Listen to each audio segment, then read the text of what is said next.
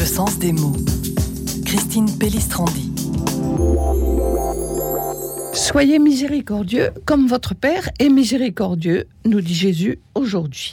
Miséricorde, c'est un mot compliqué qui est formé de deux mots latins qui signifient un cœur compatissant, un cœur qui est capable de s'émouvoir à la souffrance des autres, et puis un cœur qui est capable de comprendre les autres. Bref, un cœur plein d'empathie.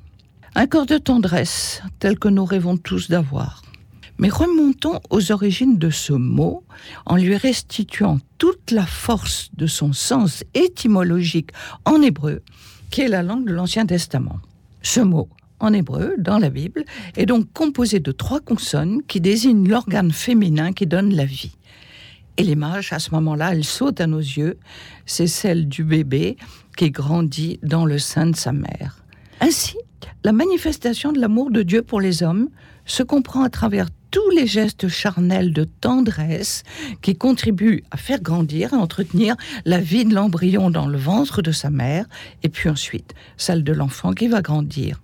Alors celui qui prie, il demande sans cesse à Dieu de manifester ses sentiments. Il dit à Dieu, Seigneur, montre-moi ta tendresse, tourne-toi vers moi, ne cache plus ta face à ton serviteur. Et la force du mot, elle est si expressive qu'il me suffit de dire à Dieu, que ta tendresse me pénètre alors je serai capable à mon tour d'avoir des gestes de tendresse, c'est-à-dire de faire battre le cœur des uns et des autres pour les rendre heureux.